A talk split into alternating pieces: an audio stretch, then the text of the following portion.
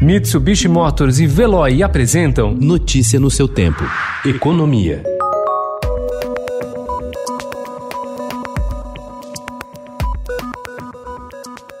Para tentar diminuir as críticas ao uso do dinheiro carimbado dos precatórios para financiar o Renda Cidadã, líderes de partidos da base do governo já discutem reservar uma parcela maior para esses pagamentos no orçamento do próximo ano. O mesmo espaço de negociação não existe, porém, no caso do uso de recursos do Fundeb, o fundo que financia a educação básica. Deputados e senadores continuam recusando a ideia apresentada pelo governo para ajudar a bancar o programa social que vai substituir o Bolsa Bolsa Família. Incomodado com a reação negativa do mercado financeiro às propostas de financiamento do Renda Cidadã, o presidente Jair Bolsonaro desafiou os críticos a apresentarem propostas para aumentar recursos com o objetivo de bancar um novo programa social do governo em 2021.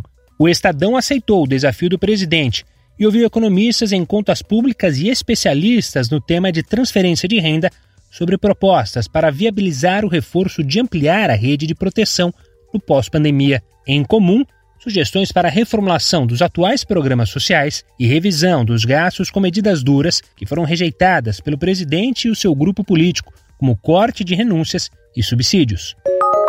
O economista Mansueto Almeida, ex-secretário do Tesouro Nacional, é um dos técnicos mais respeitados do país quando o que está em pauta é a questão fiscal. Em sua primeira entrevista, depois de deixar o governo em 15 de julho, Mansueto, que completa 53 anos hoje, afirmou ao Estadão que todo mundo vai perder se a agenda fiscal sair do trilho. Se o debate político nos levar a adotar medidas populistas, já que os benefícios de curto prazo são maiores do que os danos que vão aparecer aos poucos, o custo será muito alto, afirma ele. As contas do governo central registraram um déficit primário de mais de 96 bilhões de reais em agosto, o pior desempenho para o mês da série histórica, que teve início em 1997. O resultado, que reúne as contas do Tesouro Nacional, Previdência Social e Banco Central, sucede o déficit de mais de 87 bilhões de reais de julho.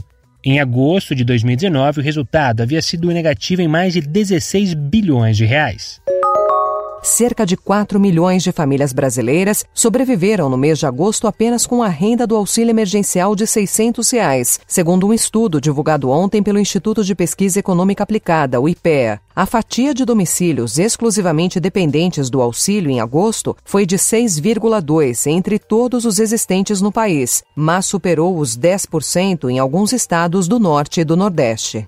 Notícia no seu tempo. Oferecimento: Mitsubishi Motors e Veloy. Se precisar sair, vá de Veloy e passe direto por pedágios e estacionamentos. Aproveite as 12 mensalidades grátis. Peça agora em veloy.com.br e receba seu adesivo em até 5 dias úteis. Veloy, piscou, passou.